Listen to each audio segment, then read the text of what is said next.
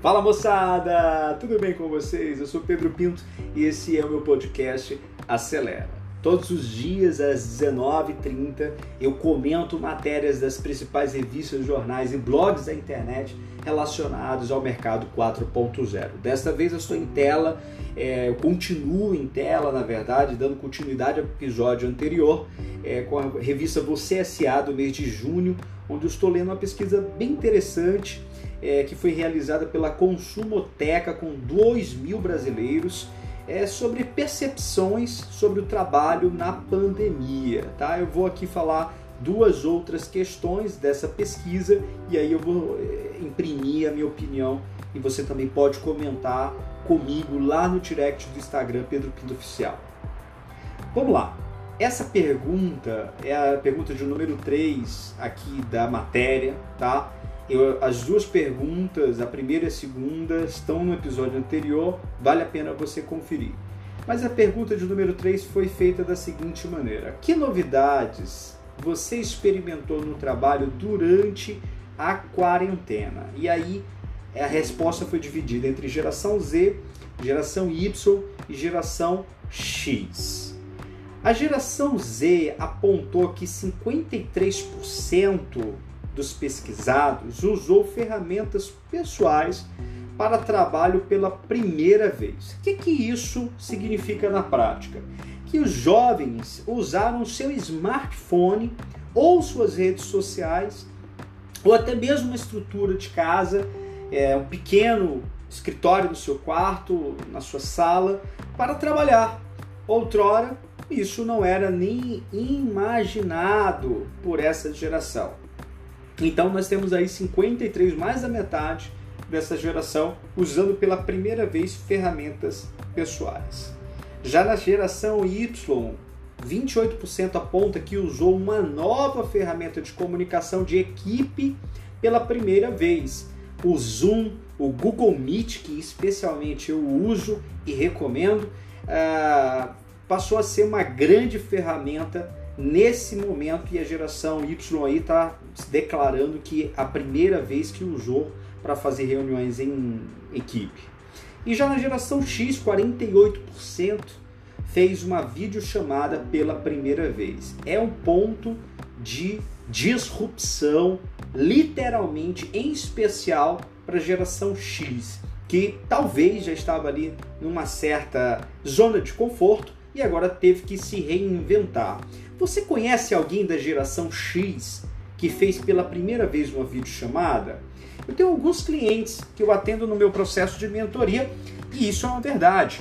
É, eu posso também falar para vocês que até alguns dos meus clientes sentiram uma certa, um certo desconforto quando eu falei para eles que nesse momento nosso atendimento seria 100% online.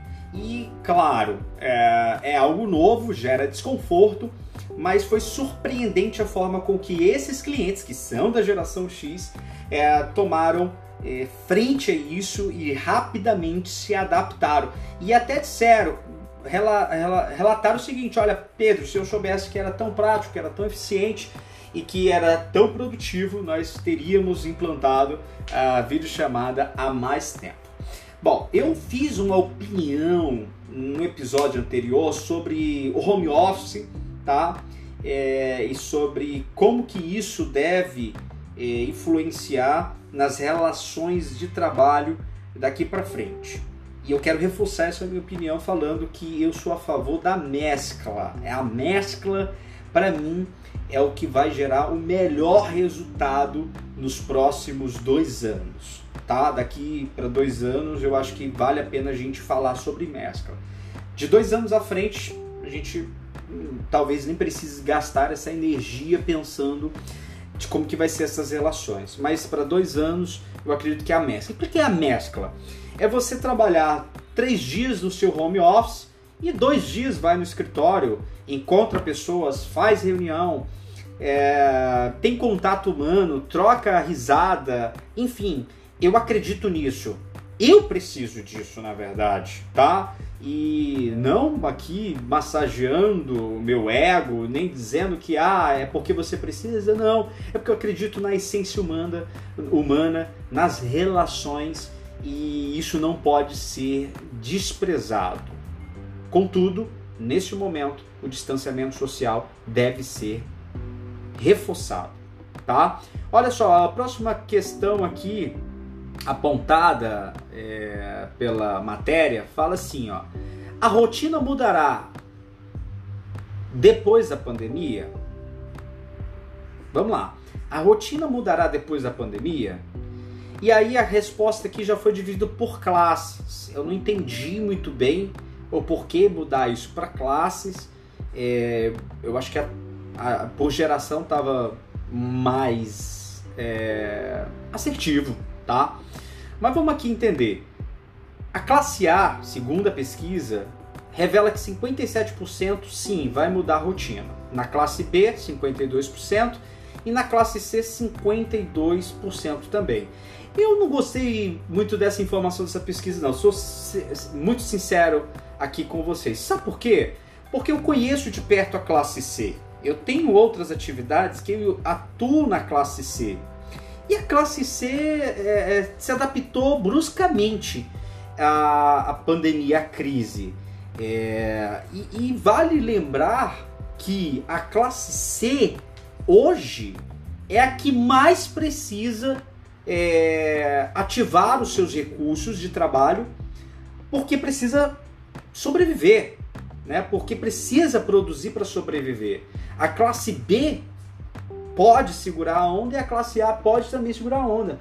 Mas a classe C, eu não entendi aqui porque que 52% vai ter que mudar uh, a sua rotina depois da pandemia. Eu, eu, acho, eu, eu acho que não foi acertada essa pergunta. Eu acho que se tivesse que para fazer uma, uma questão por classe, teria que perguntar o seguinte: o quanto que você mudou a sua rotina depois da pandemia? Ou na pandemia, saca? Eu, eu penso mais dessa maneira.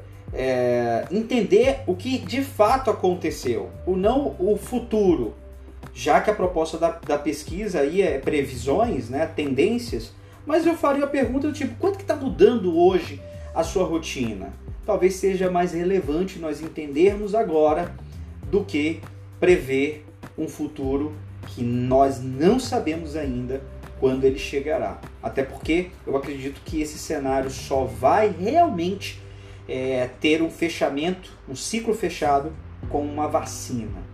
E tolo é quem não entender, quem não é, acreditar dessa maneira, porque venderá para si e para todo o seu time uma inverdade.